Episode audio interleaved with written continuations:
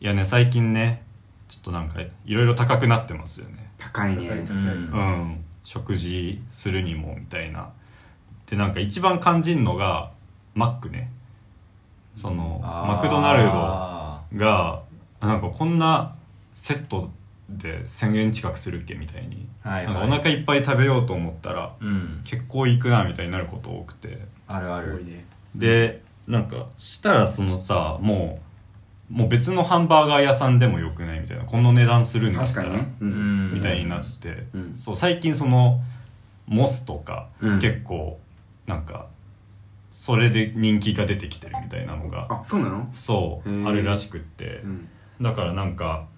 まあ、モスってちょっとそのなんていうのかな値段帯が高いんだしそのファストフードというよりはレストランに近いみたいななん感んじかでカフェっぽい要素もあるもんねそうそうそうそうそうちょっと確かにだからなんか、その提供が遅いとかもあるみたいなんだけどまあ結構美味しいは美味しいじゃんうんううんんそれでなんか昼モス食べてみたいな、うんうんうんでそのまま美味しくて夜もモス食べちゃったりしたらさもう夜モスランチモスになっちゃうよ ね夜モスランチモスだね監督の名前とかけてるあそういうことやねこ れやば分かってほしかったような賢いね、うんさあ行きましょう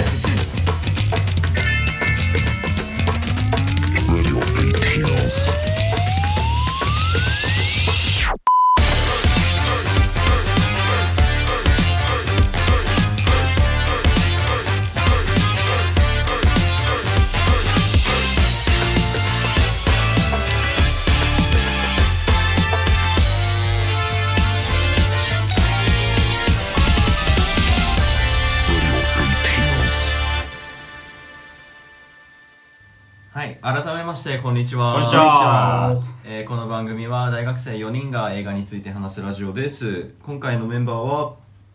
福山と えー、山下と米山ですお願いしますお願いしますお願いしますそして今日えっとねゲストが一人来ています誰だどうぞドンチードルこと村中ですはい ドンチードルこと村中さんが来ていただきましたはいはいよろしくお願いしますよよろろししくくおお願願いいししまますすあのね一回その一回ぐらいメール送ってくれたのって二回ぐらいあるっけその去年の年末会とかねうんうんでドンチードルの名前で送ったりしてくれてたはいはいはいのはがいえっとまあ中高の同級生そうでなすんですねねそうですねでまあ福山に関してはもっと前からとかいうそうあそうなんだあうん幼稚園の時そうじゃいない幼稚園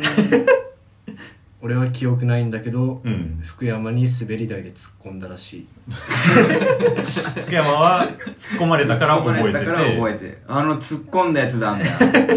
あのうんクラスそう一中1やねクラスが一緒でねはいうんその村中くんが今回ねえっとなんか今あの留学じゃないけど海外に進学しててそうですそねうオあーそうなんスだトラリアの方に行ってるんだけど今だけちょっと帰省してるみたいなことでこの機会にぜひといいうこやとで呼びましたはいなんかいろいろねその興味範囲があれですか舞台舞台美術じゃない舞舞台台セットかうんプロダクションデザインって言うんですけどねはいはいはいおー舞台とかうん小道具のデザイン、小道具大道具系かなそうですね、に興味があってはいはい、うんただ興味がある素人なんですけど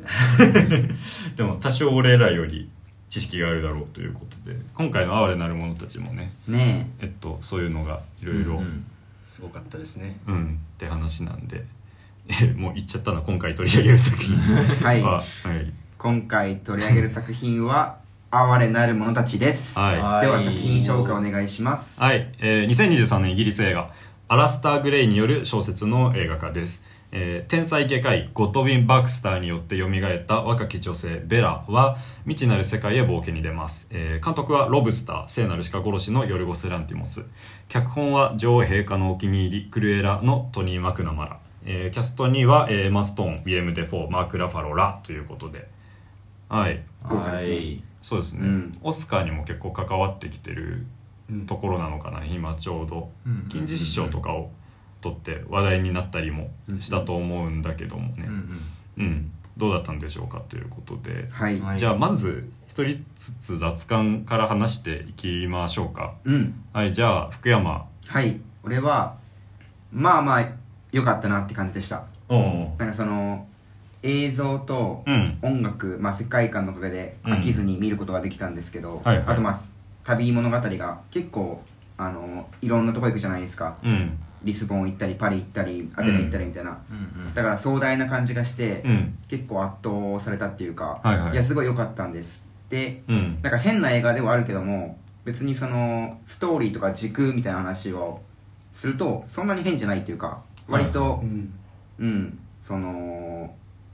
オーソドックスなのか分かんないけどまあそんな感じだったから見やすくもありましたうんけどなんだろうなんかまあそれが良かったって感じで、うんめっちゃいいって感じじゃなかったです でもでも良かったし、うんあのダンスシーンとかあのめちゃくちゃ楽しあかあっだたししめっうちゃんうんあの船のなんか船のシーン全部好きだし、うん音楽もすごい良かったです、はいはいって感じですはいじゃあ山下はいえーっと面白かったですねその、あの興味深いっていう意味でなんかファニーじゃなくてインテレスティングみたいな、はいはいあのそんな感じの映画だなと思いました、うんなんかあの絵見てるような感じで、うん そううんあのなんだろうなゴシック風の西洋画みたいなうんあの映画だなと思って、うんなんか不気味かつ綺麗なうん美しいなっていう感じで、なんだろうなあの変な感じ変なんだろう見見終わった後、うんなんかどどう思えばいいんだみたいなそうだねそれはそうだねあーわかるなそうな,、うんん、なんだこれってなりはしたんですけど、うんまああの嫌いじゃないですむしはいろはい好きな部類に入るかなと思います、うんって感じです、はい米山はどうはい俺はそうですねまあ俺も結構満足感あったなっていう感じですねすごいなんかまあよくも悪くもお腹いっぱいになる映画だなっていう、感じはあるんだけどそのまあそうですねうん描写は結構えぐいところもちょいちょいありつつもまあストーリーラインとしては結構痛快だしうんうんあとなんか俺こういう世界観作り込む系の映画はめっちゃ好きなので、うんなんかファンタジーっぽくもあって、なんかそういう点で結構まあなどんな顔してみていいかわかんないシーンは結構あるんだけども でもなんか割と俺はニヤつきながら見てたかなっていううんような印象ですね。テーマ性とかストーリー性も俺は結構好きだなっていうふうに思う部分もあったんでうんなんかそうですねなうーんあんまりそのここが下手とか俺は思いつくほどは思わなかった、うん、見てる間だから割と、うん、いいじゃんいいじゃんって感じで見てて楽しかったですそんな感じかなえー、じゃあ村中まあうんプロダクションデザインのことなんですけど、はいはいプロダクションデザインに関してはもううん最高と言ってもいい、うんああ そうなんだ、まあ、うんある種革新的でもあるへえ、んことでしたねうんそうなんだでうん僕はヨルゴス・ランティモス作品はうん「ロブスター聖なる鹿殺しうん」上映下のお気に入りと見てきたんですけど、はいはいまあ僕は過去作はうんそこまでテーマ性がうんはまらなくてうんでもヨルゴス・ランティモス作品って結構うんメタファーとかの使い方がはいはい面白くて、うんでもメタファーに例えられている内容があんまりはまらないなという感じだったんですけど,、ああなるほうどんまあ、今作はうん結構テーマ性も個人的には好きで、で、まあ、それを伝える建築のデザインとか、はいはいまあ、プロダクションデザインですけどうんがまあすごい効果的に使われていて面白かったなとうんうん思いますうんなるほどという感じですね。そんな感じではいはい皆さんおおむね、まあ、高高評評価価ではあるでしょうねうん、なんか少々困惑しつつもとかもあるんだと思うんですけどえーっとお便りがいくつか来てますねありがたいですね三件来てますねはい、えー3件来てるんで、えっと、1個ずつ読んでいきましょうちょっとネタバレがまああるっちゃあんのかなまあネタバレっていう映画でもないんですよねうんでもまうんあぜひ何も知らずに見たいよって方はまあここまで聞いたら映画館に行ってからはい見てくださいということではいじゃあここからネタバレありではい話していきましょうお願いしますじゃあ5つ目山下が読もうかああ OK ですえーっとラジオネームさはるさんはいいつもありがとうございまいつすもあありりががととううごござざいます、えー募集されていた哀れなる者たちの感想を送らせていただきますうんヨルゴス・ランティモスの監督作は女王陛下のお気に入りしか見ていませんが個人的にはこの人って昭和な感じがして好きな印象です、うん本作についてですが一言で言えば意地の悪い良作ですうんベラが成長していく中でこの世の無情なり、えー性的搾取なり男尊女卑なりを、えーブラックユーモアを混ぜてギリ笑えるか笑えないかのラインで描いてくるので「お前これ見て笑える立場なの?」と言われてるみたいで居心地が悪かったです、うんえーマーク・ラファロ演じるダンカンはめちゃくちゃクズ野郎ですがもし自分がダンカンみたいには絶対にならないかと言われたら、えー自信がありません、はいはいあとベラが働く売春宿での、えー客のバリエーションには、えー吹き出しそうになりましたが、 えー個人的にそういうお店に行くことがある自分にとっては非常に身につまされてしまいあの売春宿に来る客みたいなだるんだるんでだらしない体にはなりたくないと思い最近はジムに行ったり筋トレしたりして体を絞る日々ですあ。えー不満点を挙げるとすれば終盤に、えー諸悪の根源である将軍の脳をヤギの脳と入れ替えヤギ将軍にしちゃうオチは梅津和夫の漫画やんと思いましたが、えー将軍の体に脳を移されたヤギがかわいそうやんけとカチンときま したありがとはい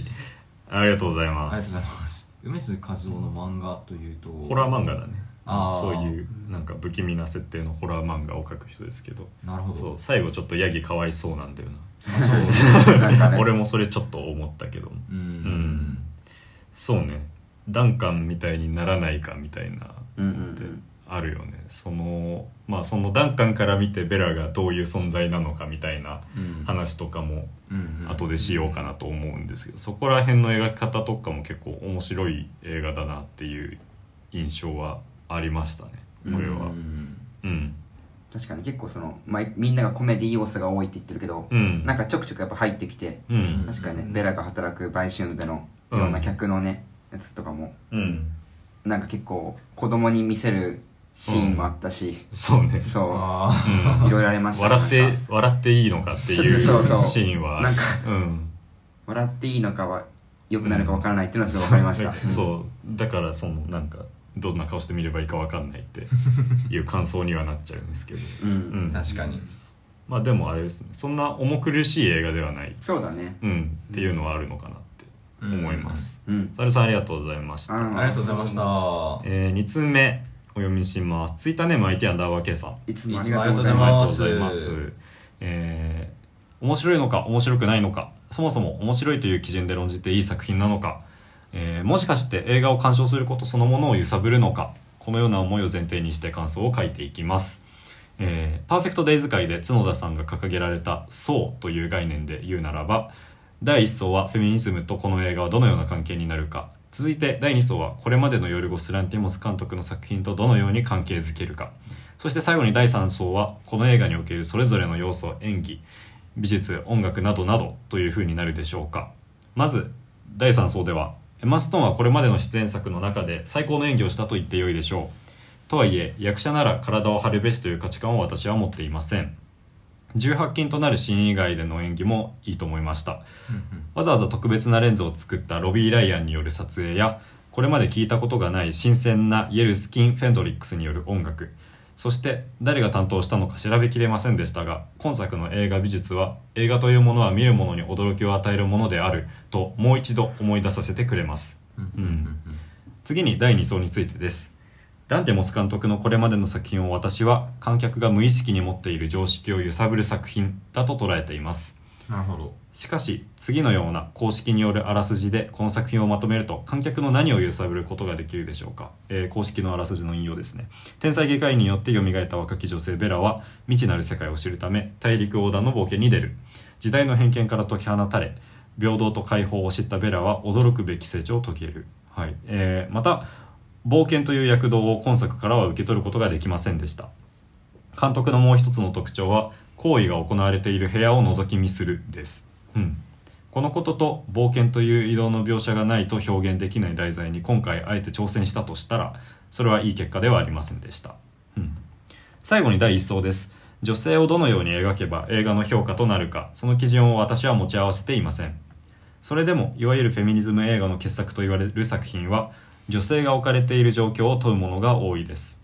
その基準を当てはめればこの作品においては部屋に閉じ込めるという描写がそれにあたります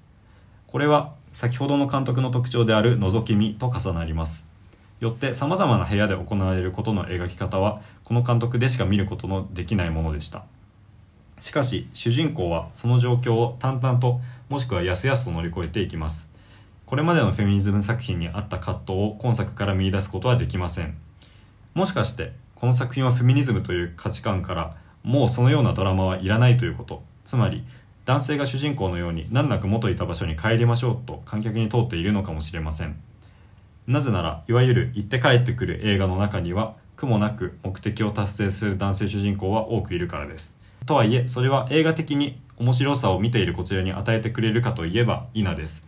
ドラマ剣というものがないと物語に付き合えませんそれかもしくは男性は女性を監禁するということを世に問うという作品だったと仮定することもできるかもしれませんが今更そんなことをして驚くほどこちらはウグではありませんまたこの仮説が真とすると監督の作風である揺さぶるとは合わなくなります当たり前のことをこの監督が作品を通じて訴えるほど野暮なことはありませんまとめると第3層ではポジティブな評価を第2層と第1層ではネガティブな評価を与えることとなります長々と感想を書き連ねてきましたもっともランティモス監督はこんなことを分かった上でこの映画を作ったかもしれませんエンドクレジットにおいて隠し絵のような建築を映し出していましたこの映画もまた何かを隠しているかもしれませんということでありがとうございまはす。いありがとうございまありがすとうございます。面白いですね。なんか、うんすごくでも、わかりやすい、うん第1、第2、第3と送ってくれたから、うん、そのあれですねプラあのー前回の「パーフェクト・デイズ」会で「そう」っていうのをうん角田が言ってたのは、まあ、簡単に言うとその作り手の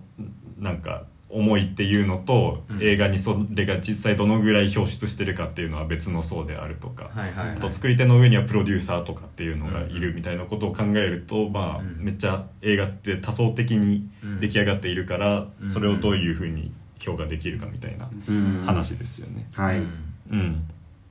でそれを層に分けていろいろ言ってくれてたわけですけれども。ううんんううんん第3層がまさにその村中が興味があるうんプロダクションデザインになるんですかこれはそうですねなるほど、ううんん、ここでは映画美術とうん言ってるけどもなるほどなるほどそうね日本語だと映画美術でしょうねうん多分そうなるんだろうな。まあなんか撮影とかもそこら辺に当たるだからいわゆる映画の決め的な部分にうんなるのかなっていうふうに俺は思うんだけど撮影もねめっちゃ面白いんですよね面白いねそこら辺も後でちょっと触れようと思ってるんですけど。うんうん、なんか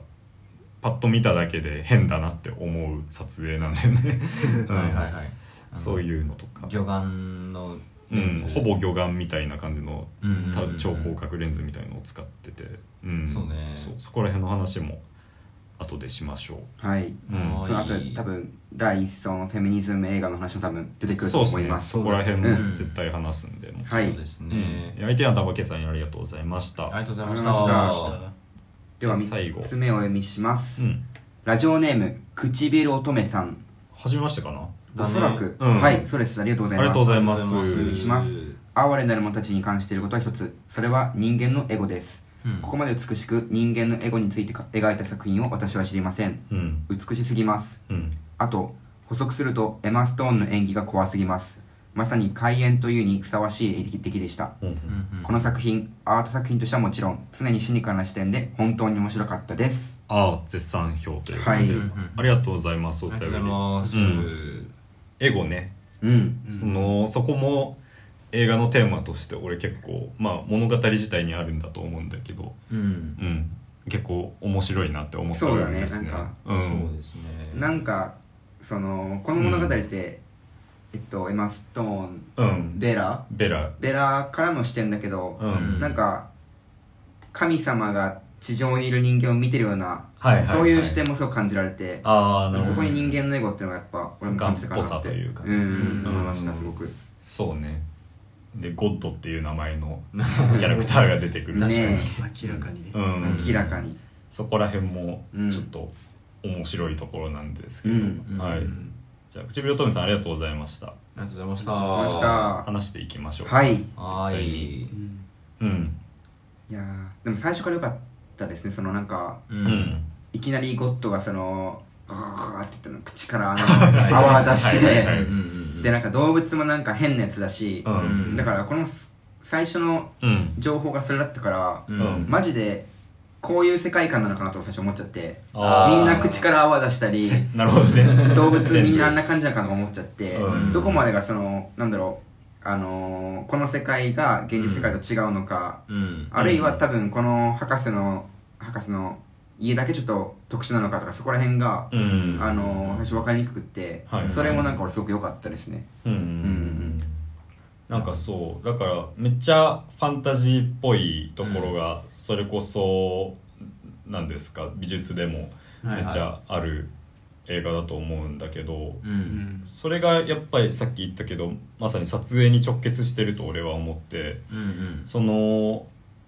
まあ見ててその明らかに違和感を感じるようになってると思うんですね映像が。うんっていうのはそのズームの多様とかあと魚眼スレスレの超広角レンズとかっていうところだと思うんだけど、まあ、要するに一言で言うならば人間の目ってそう映らないよねっていう映像が多いわけですよね。うんその人間の目ってズームできないしそうだね。あと魚眼みたいな映り方はもちろんしないんでうん。その見てるだけであ映像だなっていうふうに分かる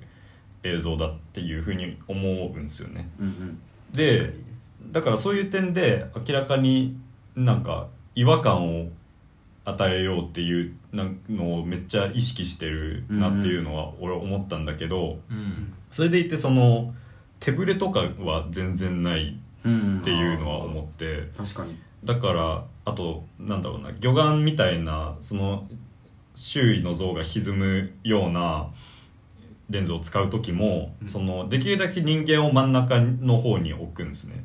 なんで、はいはいその人間がそのぐにゃって曲がったりして、うんよくわかんないことになるみたいなことはないから、うんそなんかそういうなんか見てていらないなっていうようなふうに思うような違和感はめっちゃ削いでるうんうんように気を使ってるんじゃないかなっていうのは俺は見てて思って、うん。そこら辺はそのなんていうんですか世界観を作り込むタイプの映画だったんで、うんうんそれを見せる上で一役買ってたんじゃないかなっていう印象ですね。そうだね。ううんん、なんかあのご魚眼レンズってなんか、あの第三者っていうか、はいはいあのなんか観客がその一歩ちょっと引いてあうんあの客観的あ違うかん客観的客観視そう客観視できるようにうんうんっていうことで、あの使われてるんじゃないかなと思って、うんそうでそういうのってこの映画でも言ってたさ、うんあのなんだろうただあの実験体としてこう観察するみたいな、はいはいそういうとこともなんかつながるんじゃないかなと思って、うんなんなんか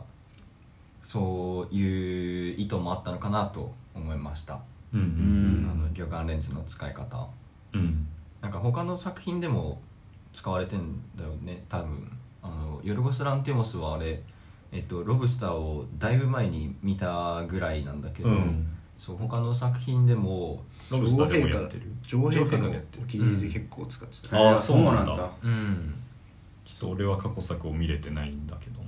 でなんか、あのインタビューちょっとなんか見てみたんだけど、うんあの他の作品で魚眼レンズを使った時に、うんあの映像っていうかなんだろうな画面のあの縁の方とかはいはいにもその映像が映ってるのが逆になんか、あのなんだろうそこってまああんまいらないところだからあーうん今回はそれを排除してあの映画今回の映画ではあの縁の方はこう黒くしたみたいな。ああビルトにしてる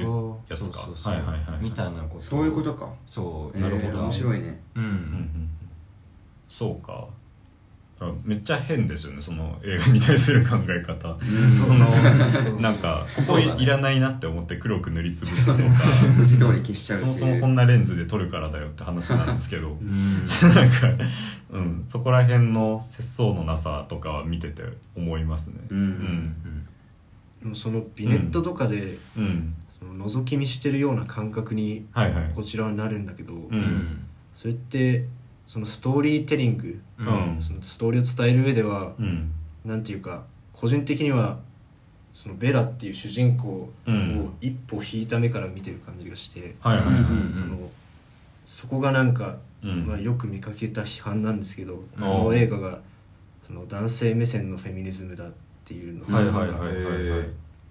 ちょっと重なるなって個人的には思いますね。ああなるほどねあそのあれなんですよねこの作品自体がえっと原作者のアラスター・グレイも男性だしうんヨルゴス・ランティモス、ね監督のヨルゴス・ランティモスもうん脚本のトニー・マクナマラも男性でだから制作陣がめっちゃ男性ではあるんですね、ーうんうんなんで構造的に見れば結構男性的な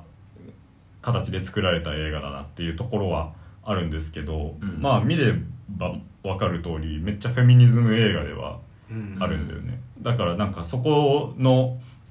なんか構造とのギャップに結構その揺れる感想の人は俺は見て確かに多かったなっていうふうに思うんですけど、うんなんなるかほど最近の映画で言うとあれですねその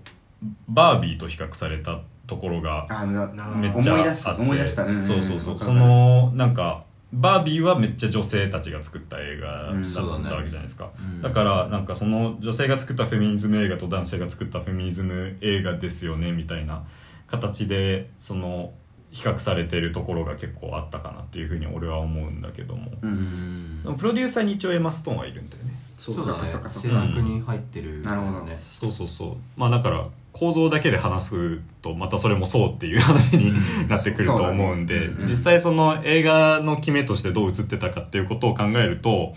俺はまあそのなんですか制作者が男かみたいな問題は一旦括弧に入れるとしたらうんうんその結構 R18 でセックスシーンとか全然ある映画なんだけど、はいはいそこら辺も俺としては全然ポルノ的な感じには映ってないそうだねよにあ思れはそんな感じ映ってないねそうただまあある裸として普通に映ってるっていうふうに俺は思ったえだからエロティックな瞬間は全然ない裸のシーンはたくさんあるけどううんんなむしろあの売春宿のシーンとかなんか見てて、うんなんか痛いなって思ったりとかするシーンもあったりねそうそううん痛いとかうんなんか気持ち悪いとかなんかそっちによる、うん、男の裸でも女の裸でも同じようになんか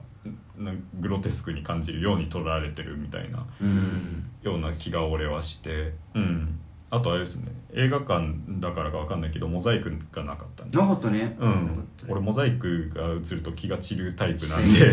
ェイプ・オブ・ウォーターあ れあーシェイプ・オブ・ウォーターなんと かねそうだったもんシェイプ・ねオブ・ウォーターあーすごいえあれだっけこの映画では使ってないえこのラジオでは使ってないよあ使ってねないねめっちゃ昔だもんね、うんとかうんねめっちゃ面白いんだよなあのモザイクやばいよねあれうんあれもサーチライトの映画でしたけどそうかそ うかなんかそんな茶色いモザイク入 れるなんかフェミニズムの文脈で言うと、うんそうなんかバービーを俺が思い出したのは、うんまあなんかフェミニズム映画にはもちろん入ってるんだけど、うんでもなんかやっぱりそんなに強くないなっていうそのフェミニズムのなんかその、なんだろう例えば2024年に今うんやるっていうなんか今この2024年のうんなんかその最近他の映画とかのうん見てと比べると、なんか基本基本っていうかうんその割とエンタメに落とし込んでるから、うんそこまでのメッセージ性はなんか割と弱いのかなとか思っちゃってああなるほど、うんでもそれはあれなんじゃそのバービーが言われてたのとも違うのそのバービーが基本の木すぎるみたいなそうねなんか哀れない者たちも割と、うんだから間違ってないと思うし俺は言ってることとか全然、はいはいただ単にそのそういうフェミニズムうん映画としてはなんか、今のこうのん時代2024年で見ると、なんか別にそんな革新性があるわけでもないし、はいはいはい割と基本だなと思ったりなるほどねしました、まあ、原作がももっと前だから多分当時はすごいんだろう、なんかもっとなんだろうねその確かにうん男性が書いてるっていうのもあるしねそうあなんか原作俺ちょっと読めてないんだけども調べたらその結構構造的に作られた小説というかそうのん構成が面白くてなんかまずあの多分マックス・マッキャンドルスうんあのベラの婚約者としていた男の人ですけどはいの、はいその記録みたいなところからああの人が書いてる記録そう、うんなんか小説は始まってでなんかそれがどんどん書き手が変わってなんか別の女の人の書簡を読むとそのさっき書かれてたマッキャンドルスの言葉は全部嘘っぽいとかいうのが露呈していくみたいなだからそのあーし視点が結構いろいろへえ多層的になってて、でそのなんか役中みたいなところでもさらにそれが否定されるみたいな、へーなんかめっちゃ変な構面成らしいのねそれが映画では全然ないうんうん感じにはなってるんだけどもうんうんまあでも小説でもそのベラのうん成長っていうか、ベラをこうあの客観的な視点かうらん見てるのかな、客観的っていうかそのまあ近くにいる人たちがそうだねうんのベラ近くにいる人たちから見たベラっていうのが小説で、えっと映画はもう本当になんかあの第三者のそれこそなんかあの神の視線から見た、うんえっとベラっうんていう感じになってるのかな。はいはいそうだからなんか俺としてはなんか映像的にそのな覗き見っぽい瞬間があるっていうのは分かるんだけどそのストーリーの構成としては割とベラにずっと寄り添ってるというかそうだねんうんベラの一人称のお話だなっていうふうにうんうん思って、うんで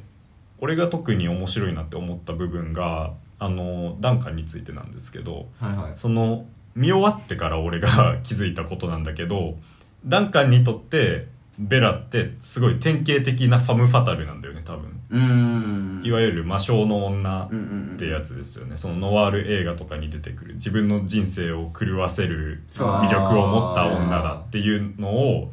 ダンカン多分言ってったじゃん結うんうんうん構うん劇中ででそういう感じだったはずなんだけど俺がなんでそれを見終わるまで気づかなかったかっつうとうんその見てる間はまさかベラがファム・ファタルだなんて夢にも思わないというかそのそれはなぜかというとベラに寄り添ってるからだと思うんですね。うんうんつまりそのだってベラってその最初から見てると脳みそ赤ちゃんだから、うんうんその赤ちゃんとファム・ファタルって結びつきようがないじゃん、うんうんうんだから見てるってそのダンカンが、うん「君に狂っちまったよ俺は」みたいなことを言ってきたり「結婚しよう」みたいなことを言ってくる瞬間ってうんもう本当のなんか迷惑に映ってるじゃないですか、んそうこいつなんやねんっていう感じで急にお前なってそなるもうんなどういう意味みたいな。うん感じになっててだからそのファム・ファタルがフェミニズムとなんか相反する概念だみたいなことって時ま々あ言われる、批判されてるとこあるもんねなんかううんんでまあなんか俺は必ずしも全部がそうではないだろうってそうだね俺は思うタイプではあるんですけど、うんでもなんかこれに関してはめっちゃそのダンカンが勝手になんか自分の物語をやってるなみたいな。印象に移ってでなんかだからそうそのファム・ファタルっていう言葉すら見てる間思い出さないぐらいベラに俺は寄り添いながら見れてたなっていう印象ではあるんですよ、ね、確かにそれはそうだねうん今言われて思ったそうあとこの映画はなんかフェミニズム的なあであるそのうん根幹にあるのはやっぱその人造人間であるベラうん、やっぱこれってさフランケンシュタインを思い出すじゃないですかそのはいはいうんはいあはのメアリー・シルだっけまあメアリー・シェリーが書いたそうそうそ200う年前ぐらいの小説ですねそうそううんまあ面白いのがこのゴッドの見た目がうんむしろフランケンシュタインみたいな顔見た目っていうのがちょっと面白いんですけどうんうんまあなんかそれで大体なんか俺のイメージ、うんフランケンシュタインの怪物も男だったし、うい。んあと人造人間で言えばシザーハンズ、はいはいはいあれも男の人なんですよねうんああ、確かに。でそのシザーハンズは周りの人たちになんかがいい人たちだったから、うん。なんかすごくなんだろうかなあのー性格もなんかまっすぐに育ってシザーハンズ自体は、うんうんでフランケンシュタインはその逆でうんみたいな感じでフランケンシュタインに関してその博士はさうんもう怪物をほうもう放棄してうん作ったけどもその他責任を放棄しちゃって、はいはいみたいな感じで、うんまあいろいろ描かれてきたと思うんだけど、うん今作はそれが女性であるっていうはいはいだからこその違い、うんシザーハンズとかフランケンシュタインと違いうんでやっぱその男性の所有の対象になってしまうとか、うんそのやっぱ生きづらいハードルがあるとか、うんまあそういうのが全体としてあるからやっぱうフんェミニズム映画的ななんかでっかい要素があるのかなって思ってそうねうんうんなるほどねそだからベラなんか映画のポスターもそうなんだけどそのベラ以外に写ってる人がほぼ男性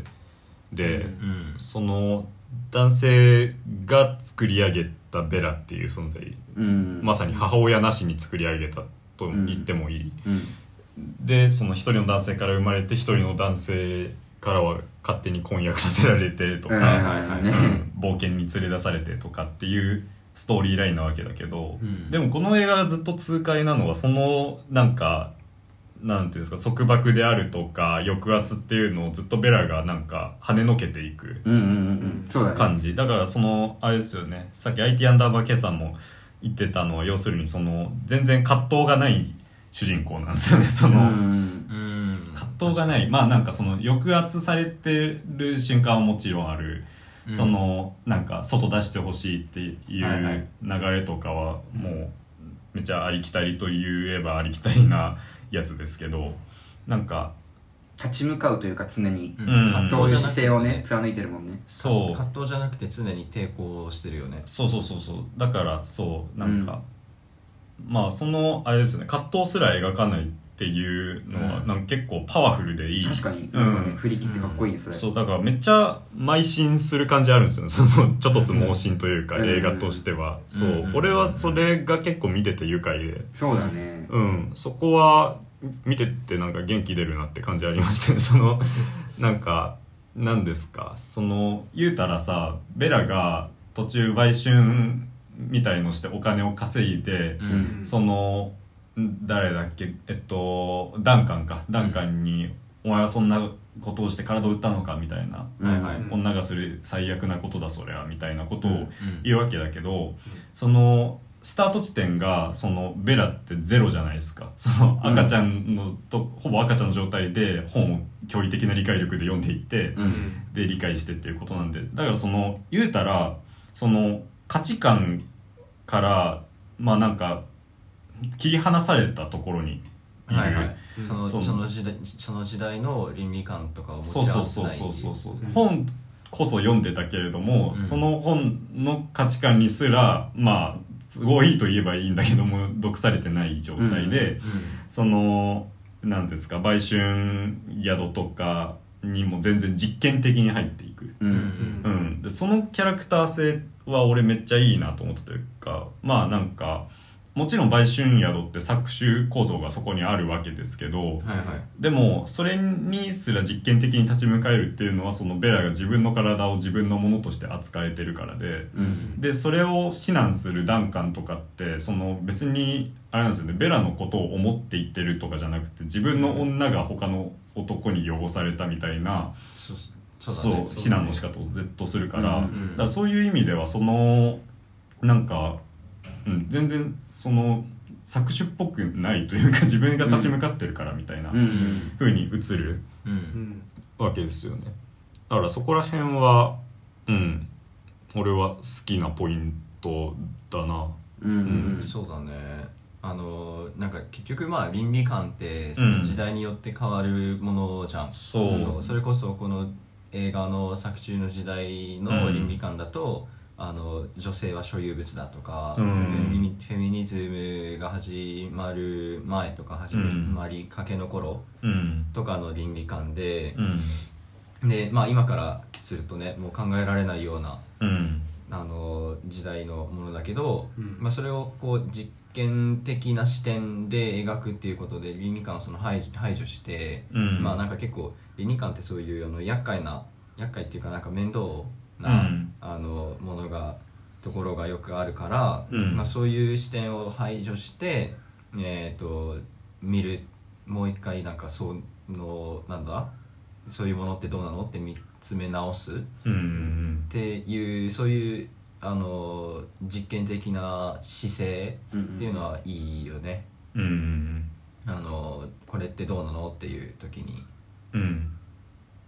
なんかそのねうんはいダンカンとかの周りの男性ってまあ、うんいやこの映画の舞台の、うんまあ、19世紀後半とかの男性で、うんその時代のやっぱ価値観を持ってるわけじゃないですか、ううんんでその男性がまあ悪者として描かれるわけで、うんそのまあ古い価値観を批判しているっていうのはまあ面白いかなうんはいはいはいはいそうね舞台設定からしてで、んちなみになんですけど、うんはいはいあのハリー・アストリーはいがまあ唯一と言っていいぐらい、うんいいまともな男として出てくるんですけど、途中あの街を見せてあげるよみたいなそう世界を見せてあげるよあって言のって船の黒人のそうそうそうはいはいは黒い人のあの、うんあの人の衣装を見ると、うんあの人だけ時代から外れたちょっと先進的な服装をしているっていうのをイへンタビューで見ましたね。そそううなんだえなるほどねまあなんかちょっと進んだ時代の人みたいに衣装にも出てるんだ一応あいつだけ浮いてたもんねなんかハリーだけうん、うん他の男と比べてそうねなんか他は、だからマーク・ラファー違うマーク・ラファーとかはさもう、うんおダンカ前ンはそう本を読んだせいでなんかあの可愛らしい喋り方がなくなってしまったなとかさ、はいはいまあ、言っちゃってるけどうん確かにハリーはなんかそういうようなセリフを一切はない、うんまあ、なんかあの人もあの人なんかその全部諦めちゃってるなんか、うんちょっとねそうとかもあるんだけども、んまあまあまあなんか異質でしたねうんそうだから男性陣のこの感じを見るとそれぞれ結構絶妙に思想が違う感じが面白いというか、ううんんそのまあダンカンとかは、まあ、まさにその昔旧時代的なうんうんうん男性の暴力的な価値観をうん内面化してる人なわけですけど、うんそのあと最後にポットで出てくる将軍が あの悪すぎるみたいなその悪すぎる将 そのうん男性の悪さとか超えたところにいる感じの人が急に出てくるうんうんうんだってさ、うんあの人その最後のオチで進化させようって言って、うん進化先がヤギなんだよヤギ未満ヤギ未満ヤギ未満のじうゃんすごい風刺が効いてたねそういうことうだんなるほどそうかめっちゃいいねその最後の痛快なうんラストですけどあそこは あヤギに進化できたんだっていうううんんなかなかえぐいラストで悪くねなんか本当にうんこれで終わっちゃうんだみたいなその、うん結構残酷じゃんやってることまあやって悪るいこやつとはだねけどさ将軍は、うんでなんかそれをなんかもうなんかなんていうのおもちゃみたいな感じにしてさ、うん終わるからうんなんかすごい終わり方だなと思って確かにねあの、うんサハルさんも言ってたけどその、うんやヤギの脳みそはどうなったんだみたいなそうねヤギかわいそうっていう話もあるうん、んでもなんかそういう残酷とかっていうのもさ、うん結局倫理的な問題になってくるじゃん、うんそういう倫理とかって実験っていう視点からしたらさいらないものだから、うんそれをもう完全に排除しちゃってるっていうのは、うんなんかあのある意味なんだろうなあの誠実な姿勢と かうん、まあなんかそのそこのあれだよね正当性とかよりも一発うん蹴り入れてから終わるみた いなそうそうそうそうのは俺はありだなってね、あ思いのます物語の中でさそうんのベラは最初は本当に脳みそが赤ちゃんだから何もねあうんのわからないなんかそういうあの肉肉体的なさ快楽とか、なんかあのそういうものをあの、うん求めていくわけだけど、うんあの哲学とかっていうのをもうあの冒険の中で知っていくことでまあなんだろうなあの精神的な快楽みたいなのをさ、うんこう得ていったわけじゃうんうんそうねで最後の最後であの医者としてこうあのちゃんと自分の人生を見つけたっていう時に、うんあのすごい前時代的なそのダンカンとかよりもうんもっとひどい考えのうん将軍が出てきてう、んその人をこうあのヤギにさせるっていうね、うんなんかあのもうなんだろうなあの物語のそのさスタート地点はゼロだったけどうんどんどんこうレベルアップしてってでもあの諸悪の根源というか、うん一番ああのスタート地点のなんなんつうのかなあの八木将軍、うんあの人をこう最後に陥れるってさうん陥れるなんかあの人に一丁かますってさ、うんなんかまあ面白かったっていうか見てて気持ちいいよねそうね、うんなんかみんなでもベクトルが違う倫理観のこうなんか壊れ方っていうか、まあ、言われてるからさその主人公を含めてみんななんか倫理観がちょっとうんお行かかれしていはっいてるそう言われてて、うんそれもなんか含めてなんかもううん哀れなる者たちなのかなとも思ったりそれはまあそうねプアそうそうう、ん、そうだねなんか人間のなんかちょっと愚かさとかなんか、はいそういうのはいはいも神の視点から見た感じで、うんなんか哀れだな哀れなりねみたいな感じで、うんもう、言ってんのかなと思いました俺は、うんそれで確かにねうんそうこれキャラクター造形でいうとゴッドゴッドウィン・バクスターがすげえ好きでうんそのなんかだから言うたらあの人がベラを助けてでなんかお腹の中にいた赤ちゃんのミスをその人の頭に植えつ受け植え替えるみたいな、うんやってることエグすぎるわけだけど、うんでもなんかそれによってその偶然にではあるんだけどその最後に分かることとしてはその多分将軍のそのなんか暴力的な圧力から逃れてたうん妻のまあなんか元々の名前は忘れたけどもうんその人がなんか身投げしちゃったけどうんなんかめちゃくちゃイカれたゴトビン・バクスターによってうんある種なんか救われるというか、ん第二の人生が始まるみたいなはいはい感じのところはあってうんでそれに対してそのベラはめっちゃ複雑な心境を抱えると思うんだけど、うんそう ねそのなんか自分を産んでくれてなんか恨めしくはないけどモンスターだなこいつってめっちゃ思うみたいなうん軽蔑はするみたいなね。うん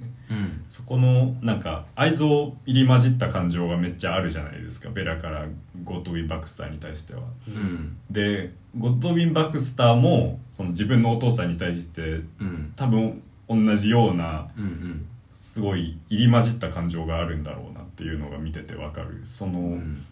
そうねえぐい実験体にさせられてたはいはいはいわけだけどあいつの言ってたことは、まあ、間違いじゃないこともあったなみたいな感じで受け止めてはいて。うんまあ、だから多分そんな環境で育ったからいかれた価値観の持ち主になってしまったんだとは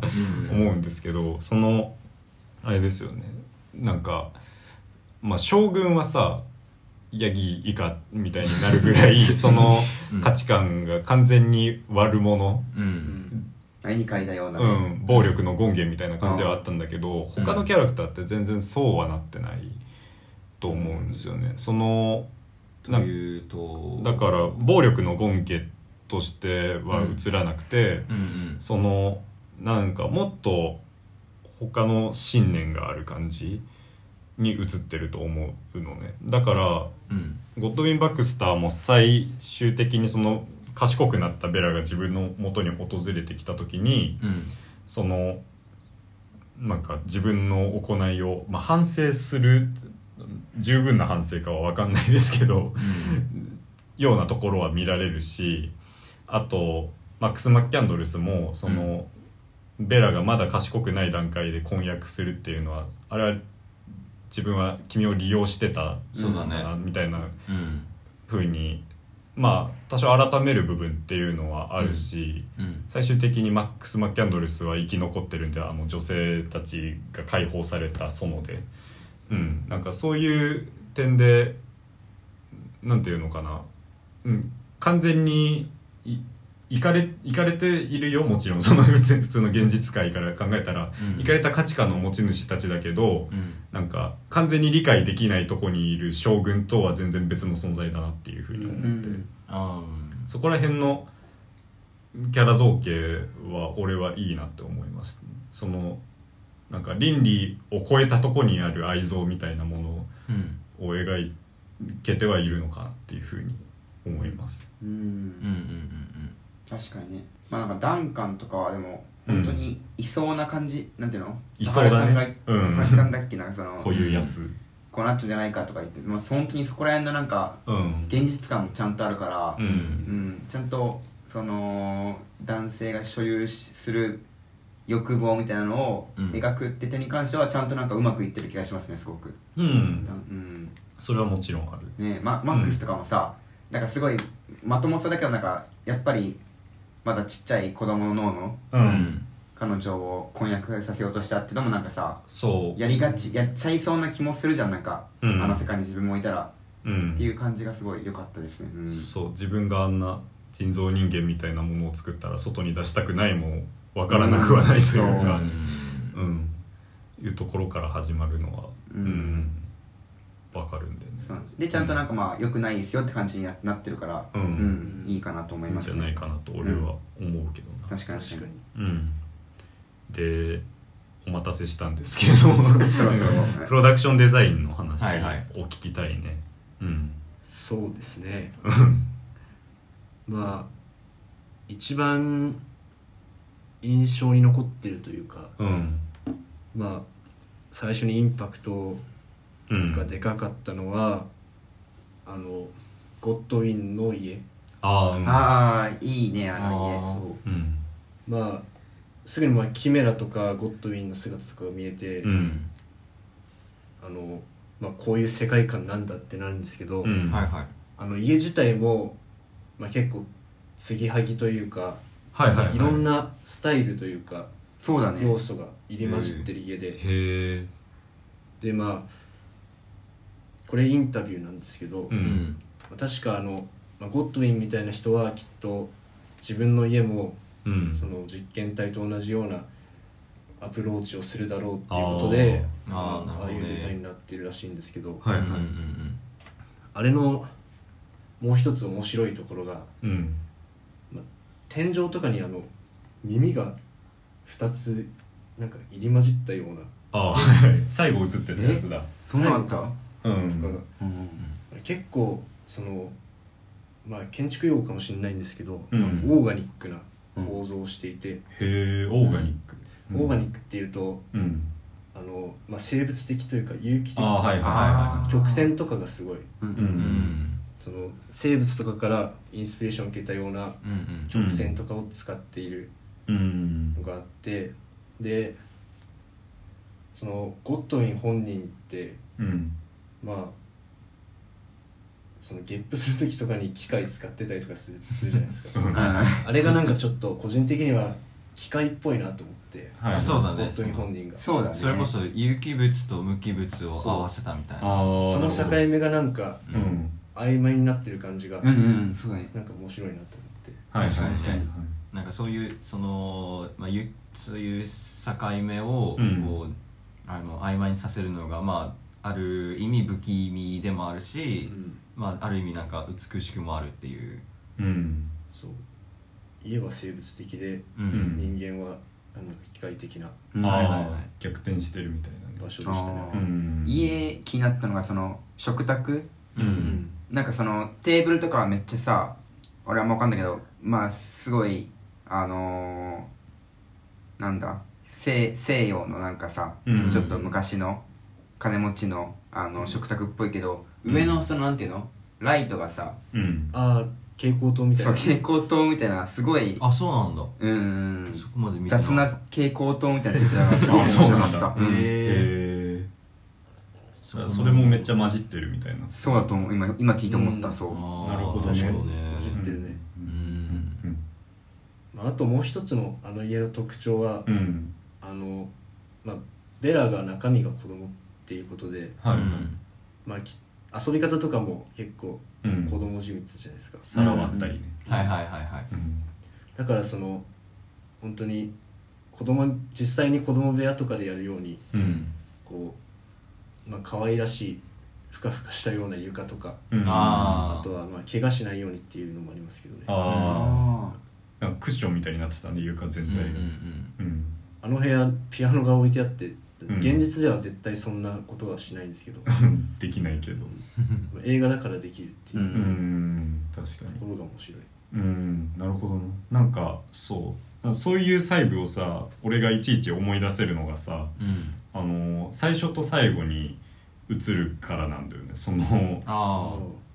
スタッフロールあうんうんのところでそのもう最後のスタッフロールなんかさ文字は基本的に端で四角形でうん出てるし、でそもそも文字めっちゃ細いしで、うんその見るもんといったら別に文字を読むというよりは、うんその背景を見ることになるじゃないですうか、うんうんんであそこでめっちゃ舞台美術ずっと見れるのが俺すげえ良くてうんそのなんかあそんな風になってたんだそことか、うんあそんな小道具あったんだみたいなのをなんかなんていうのアートブック見るみたいな感じで、うんうん最後と最初に見せてくれるのすげえありがたいなって思って。あれはありがたいようんありがたいやっぱなんか映りきらないとか見えきらないところのこだわりって絶対あるそうよだねね うんうん、だからそういうのをしっかり映画の中で映してくれるのはいいなと思って、うんエンドロール全部あれにしてほしいんですけど これからね なんか思うぐらいあそこの木の使い方は良かったなって思った、うんうんうん、そうですねあとあの馬がめちゃくちゃ覚えてますねあのなんていう馬なばあの馬あーの馬車頭 が馬の頭ついてうんあれ何の意味があるんだっていう馬車じゃないんかいのシーンのやつね、あれとはすごかったですね ですうねん、えどこどこどこ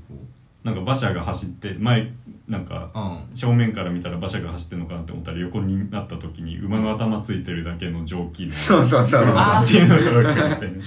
それ何あれすごかったなうんうんとかね、うん、あとなんか全体的に街その旅行に出かけ、まあ、旅に出かけてんベラが、そのリスボンとかに来るとめっちゃ象徴的なんだけど、うんめっちゃスタジオっぽいよねスタジオっぽいね街の作りが、うんうん絶対ロケじゃないなっていうのは一目でわかるというか、ん絶対作ってんじゃんっていう感じなんだけどうんうんあそなんかほんと街1個分ぐらいのスタジオを作ったらしいんですけどあれはうんはいはいうんなんかあそことかもうほぼテーマパークだなみたいな、ね確かにうんなんかラスベガスにうんあるなんかラスベガスになんかうん、あのイタリアの街とあはいはいかがあるんですけどうんはいはいまさにあんな感じでしたそあのんな感じうんなる本ほど当ねにあれだったうんうん、浦安にもイタリアの街なんですけどうんあの感じで、あの感じですう本ん当そう浦安、いや日本の浦安日にも本の浦安日に本もぐらい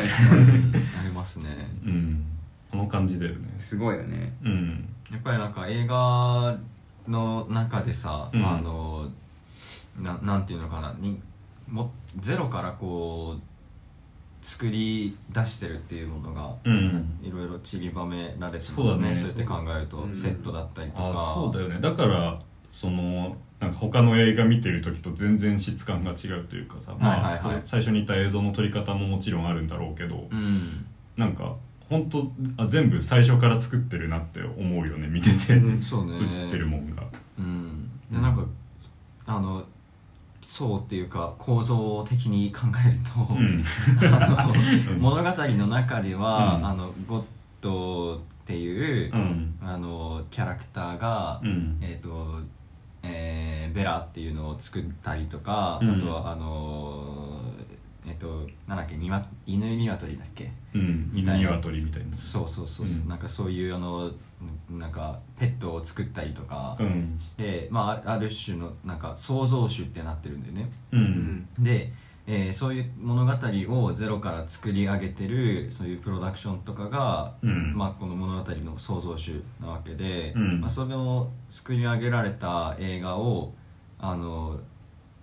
えーとまあ、そういう実験的なあの客観視してる映画を、うんあの主観的にあ,、まあ、ある意味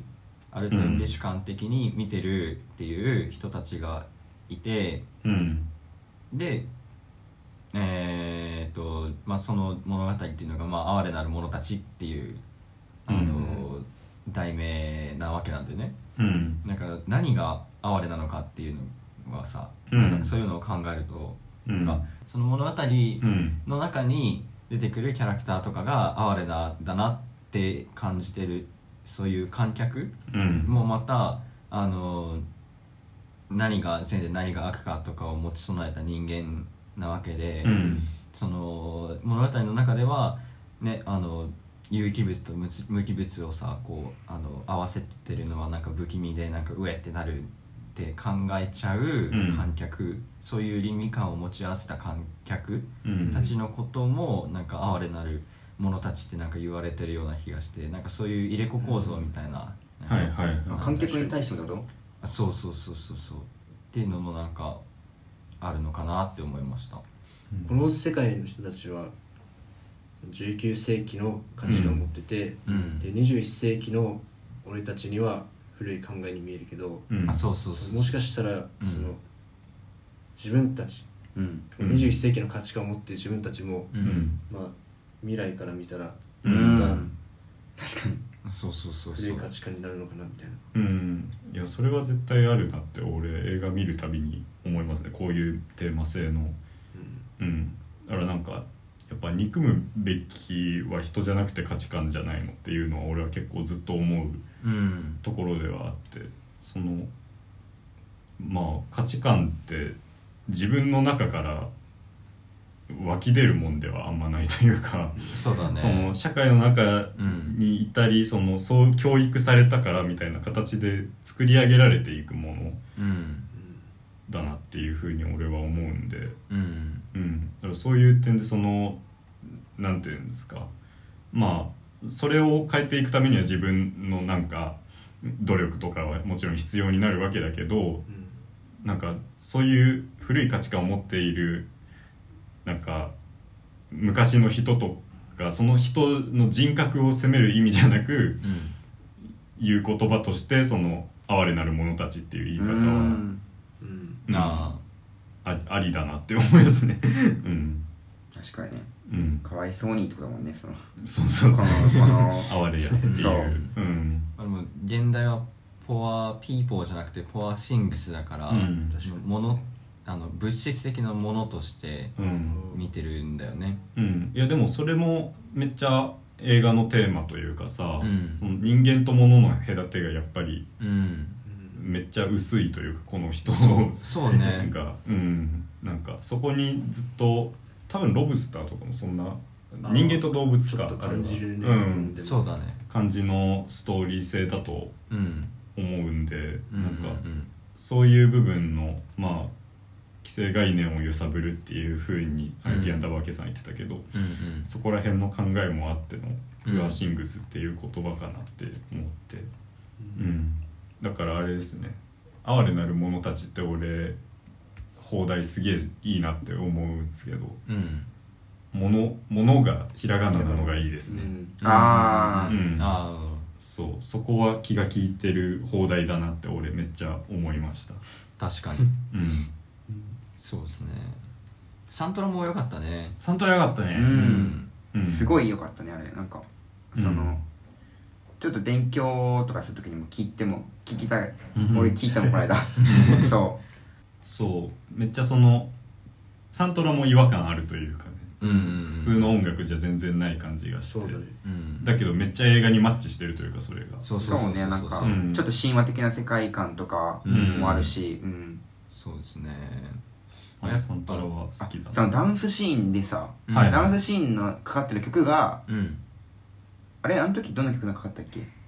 あれ普通にあのダンスのミュージックだっけかかってた曲って思い出せないうん出せないなまあなんかやっぱりうんあの、まあ、セックスシーンで、うん明らかにセックスの時に流す曲音楽じゃない流してきたりさ はいその違和感の感じ、うんでもすごい良かったそうまあでもおなあまりにも同じすぎるっていう批判も見たことがあってへえずっと同じセックスしシーンで同じ音楽であでなんかそこのなんかそあの、うん変化もあんまないっていうかうんただ単にセックスするだけのところって、っううんんていうのもちょっとまあ分かんなくもないんですけど全然、うん俺もやっぱあのダンスのシーンめめちゃくちゃちゃくちゃ好きでうんなんか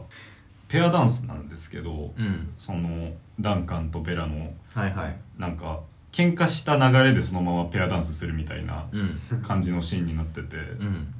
だから踊りがめちゃくちゃ暴力的なんですねうんその見ててわかるぐらいうんでそのぎこちないけど合ってるんですようんだからそこにめっちゃ俺はなんていうんですかね俺そのなんかダンスとかやったりしてってダンス論とかうん学んだりしたんですけど、んめっちゃグルーヴ感感じるあ ーダンスであれがうんそのなんかエマ・ストーンはベラを演じてあのダンスをしてるなっていうのは見てわかるんですけど、うんそのなんかそのベラベラってその歩くのもぎこちなかったじゃん、うん最初から、うんその赤ちゃん的なうんうんよちよち歩きというかでもその感じで最初踊り始める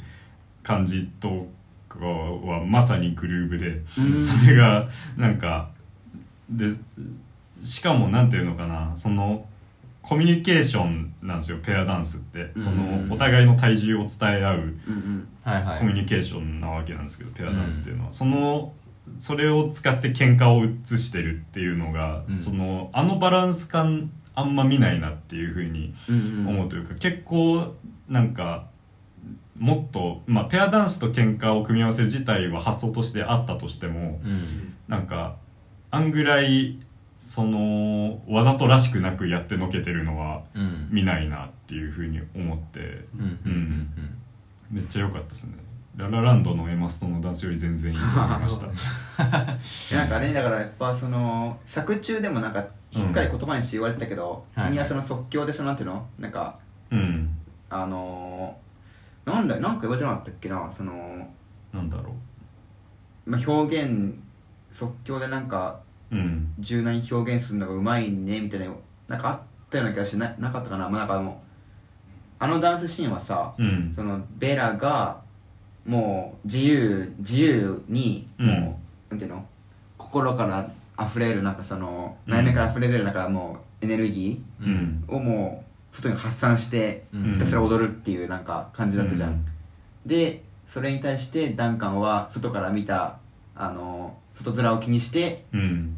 形式のあるダンスっぽいことをしようと頑張ってうん押さえつけようとするけど、はいはいそれがなんかぶつかり合ってる感じがそうだねそそうれそうが多分そグうルーそうプ感そうんなそだろうなっうて今思いましたうんそううんその子の喧嘩っぽさがいいんだよねそのあだからなんか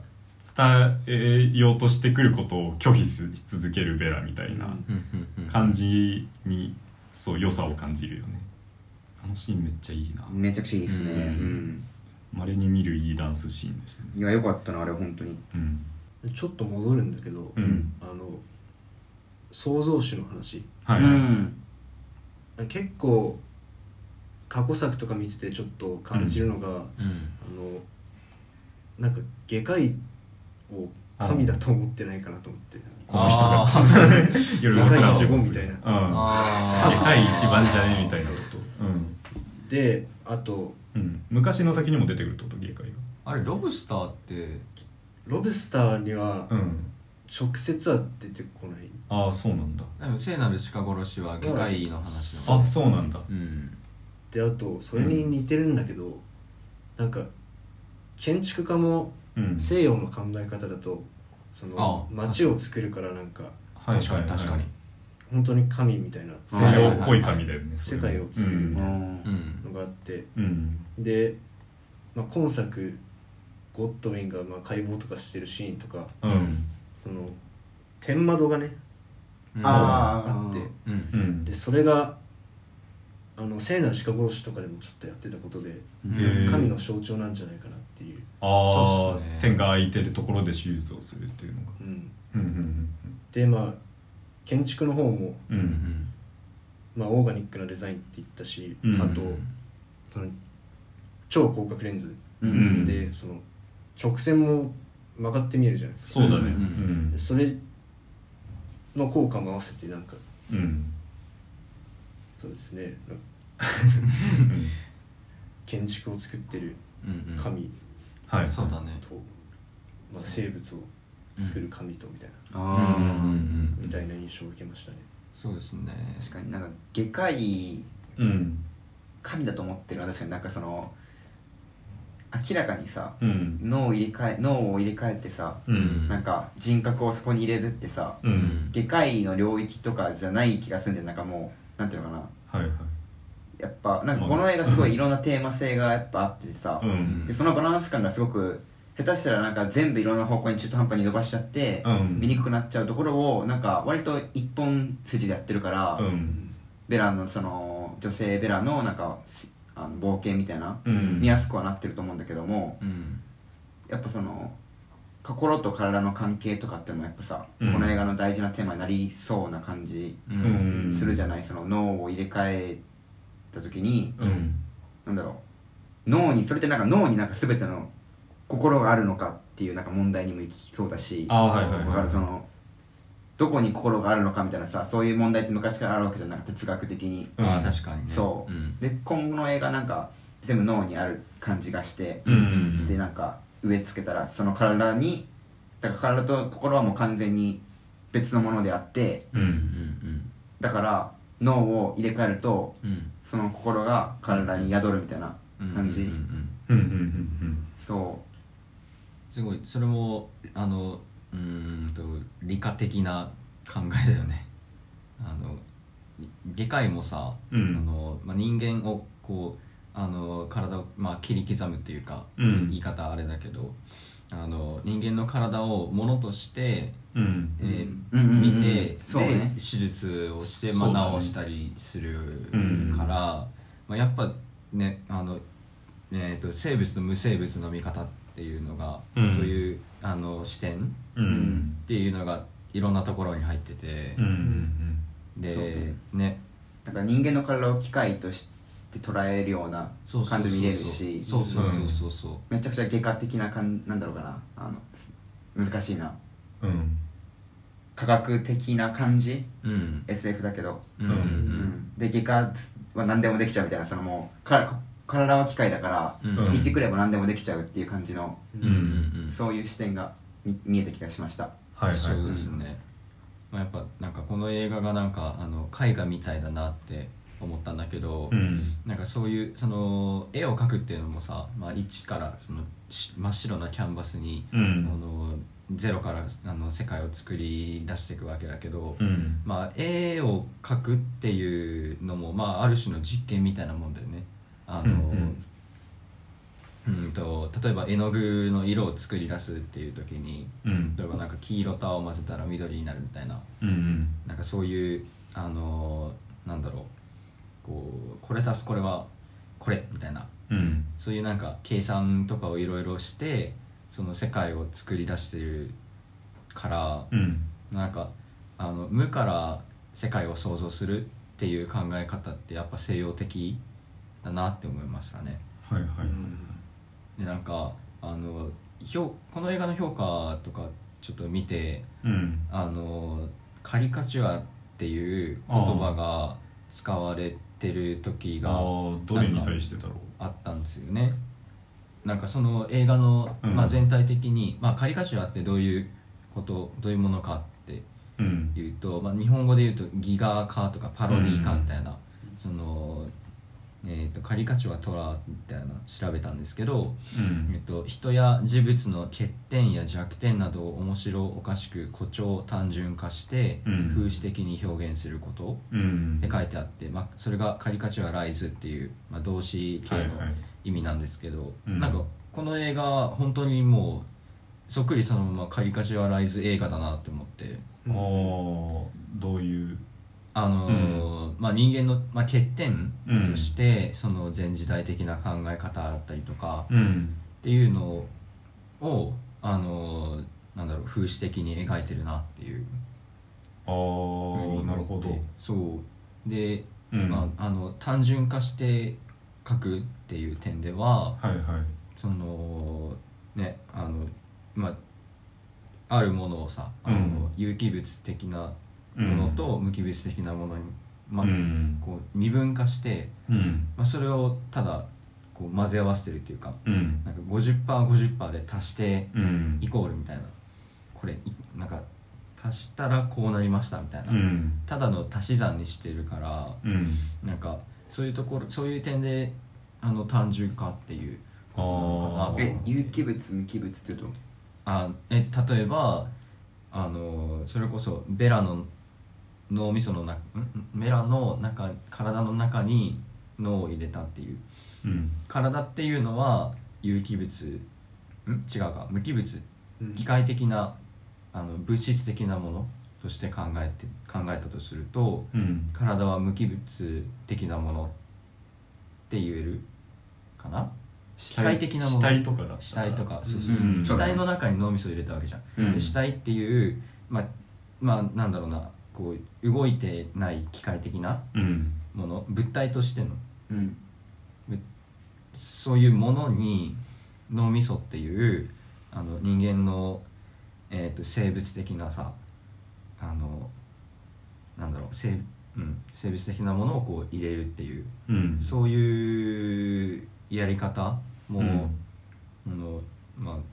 あ、ある種こう機械足す生物みたいなうんそういうあの考え方捉え方ができるかなと思ってうんでねそのさっきもあの村中が言ってたあの建物とかそういうあの無生物のものに、うんあの耳とかくっつけて生物的なものをくっつけるみたいなうんそうなんかいろんこの映画の至る所にそういうあの生物足す無生物っていうのが入ってて、うんそれがあのーなんだろうなどうかりや課長なんかこの映画はその、まあどういうこ文の脈映で画使われのてるカリカチュアっていうのは、うんやっぱそのなんだろうあの結局グロテスクって思ったじゃん、あのこの映画を見て、うんなんでグロテスクって思うかっていうのはさ、うんそういう無物と有機物の境をなくしてからだと思うんだよね、はいはい人間の下に、うんその下になんかあった胎児の結びでさ、うんで、そういうのって倫理観、倫理的みたいな感じであるわけ、うんそういう意味で、ヒューマン人間が作り出したものなんか、うんそう、で、で、な人間、人人間っていうものをうんまたこう、生きた視点で、うんで、まあ、なんかそういう感じで、うんから、その人間も総集、まあ、絶対なんかちょっと、総集会なんで、そういう感じで人間ってを、うんでう、んそういう、あの、映画なんかなってうん思ったんで、その感じで、人間とか、あの、私は、まあ、なんかその、なんか、あの、って、なってって、それでその、なんかその後はずっと倫理観になり得るじゃん。うんだから、そこが、こう、風刺化されて、それがカリカチュアって言えるんじゃないかなって思った。つまり人お前間カリカチュアって言葉使いたかっただけだろいやいやいやいや、そんなことない。 まあおななんかなかか喋りやがってお前カリカチュアねででもまあかっこよくない言ってみたかっただけだろお前いや、でも、こういう見方は、うんあのー、まあ映画が風刺になってるとかはわかるけどねうん、うんこういやいいうや今そしか言ってるのはさの倫理観に縛られてる人間を哀れなって言ってるってことでしょそうそうそうそうそうなのかなそうか倫理観に絞れそうかなって感まあわかんないどう人によって違うか うんまああれかその、俺が最初山下が言ったのそのカリカチュアの定義を話して思ったのが、じうんこのダンカンたちのうん人間描写がうんうんあまりにも単純だから、うんってことで彼らをなんかその皮肉ってるみたいな意味で使ってるのかと思ったけどそうじゃないわけか、でそういう視点があるんだけどつなんかまあ入れ子構造みたいなことだよねなんか、まあ、さっきの話になるんだけどまたこの映画の中で、うんダンカンたダンカンとかこの映画の中のキャラクター男たちはあの哀れなものだなっていうのを、えーと観客が見てますと。うんでもその観客はなんでこのキャラクターたちは哀れなものかって判断するかっていうと,、えーとまあ、その現代のに21世紀の人たちが持ち合わせてる倫理観に基づいて哀れなものって判断してるってことでしょうんでもその倫理観うんっていうのはその時代によって変わるものだし何が正しいかどうかも、ねあのまあ別に決められてはないわけじゃん。うんそうだから、まあ、さっき村中も言ったように、ね、もしかしたらあの未来から見たらこの時代の人たちもこういう倫理観を持ち合わせてるのがアーレのものアーレだなって思われるかもしれないしっていううんなんかそでそういう構造うん的に考えて、うんカリカチュアっていうカリカチュアって使いたいだけだっただおろ前使いたいだけだっっただろう同じ話しやがってさっきしたのと要はカリカチュアってことねそんなことはないよカリカチュア ここカットにしようでもそういう、カットにしようカリカチュアって言葉出したところからまあ、こういう実験実験的な姿勢っていいですねっていう。はい どんな話しながらだったっけそれ全カットダイヤモンド全角ダイヤモンドあれそのカリカチュアもどんな話でしたっけちょっと話そうと思ってたのがううんんこの映画まあ考えてみたら結構いろんなテーマを持ってるなっていうのがあって、うんでまだ触れてないのが一つうんんなんだアレクサンドリアに行ったじゃないですかうんでそこでその富裕層がいるところにうんうんえベラがいて、うんでその下に貧しい人たちが倒れてるっていうのをはいはいはい考が、まあ、うんまさに貧富の格差をうんうんうん表していると思うんですけど、うんうんまさにそう僕あのセットがすごい好きなんですよ。あっていうのも、うんそのまあ貧富の格差とかあうん社会的地位の差をうんセットで表すっていうのは、うんまあありふれてるっちゃありふれてるんですけど、まあパラサイトとかもパラサイトうが、んまあ、最たる例だうし、んあと、まあ、僕が最近見ただけなんですけど、うんあのチャーリーとチョコレート工場のあ一番最初もう本当えにーそうなんだ坂があって坂の下にはうん歪んだあうんチャ,、チャーリーの家ううんんがあって、ありえないぐらい歪んでるんだよそうねん上にはもううんでかくて黒くて恐ろしいチョコレート工場がうんうんはいはいはいはいはいとかはいうんあと俺これ大好きなのが、うんあの実写版「アラジンあ」で、アラジンが廃墟に住んでるんだけどあはいはいはいその向こうにはジャスミンのおしお城が見えてってはいはいはいアニメでもそうなってた覚えが対比にはなってるんだけど、ううんその高さは同じっていうああへそのアラジえンそうが高いとこにあるんだよね廃墟がねそうアラジンの住んでるうんうんうん心の中では、んまあ王子様になれる素質を持ってるうんっていうはいのを、はいはいまあ示唆してるみたいな示唆しているっていうのがあって面白いなるほどうねんでまあこのアレクサンドリアのセットは、うんまあその格差を表すうんうんううんん上に富裕層で下に貧しい人たちっていうのがあるんだけど、うんうんうんまあベラが階段を下ってあーこはういすはいるわけじゃないですか、ううんんだけど実はその階段は壊れていて、うんうんうんああたどり着くことはできないし、うんなんならその階段がふその2つのうん階級を分け隔てる壁になってるっていうのがうんあすあごい確かに階段があったことがみたいなねううんん皮肉になっていてはいはいはいはいはいすごいかっこいいなと思って確かにあれすごいなんか、うんあれあのパッっていう絵だけでさ、うんそう物語ってるもんねうんそれはすごいそうねそれは気が敵かもしれないねそううんはいえー それでああののあれかうんなんかそこのベラがさあの世界の現実みたいのをうん急に知って泣くシーンとかってうんなんか唐突っちゃ唐突唐に映る突だったねなんかすごくそう、あうん泣くんだっていうふうにうん思う感じとかうんあると思うんだけど、うんそのこの映画で俺がめっちゃ思ったのがそのみんなレビューの中でベラが急成長するっていうふうにん書くその言葉急に分かりすぎる本めっちゃ読めすぎるとか、うんうんなんかいうふうに言う人が多かったなっていうふうに思うんだけど。うんそのなんか物語の構造分析とかの文脈で言われることがあってうんその物語って冒険物語かそれ以外かみたいな風に分けることができて冒険物語っていうのはいわゆるエンタメっぽいうん物語、うんそのまあ漫画とかはほぼ冒険物語「ワ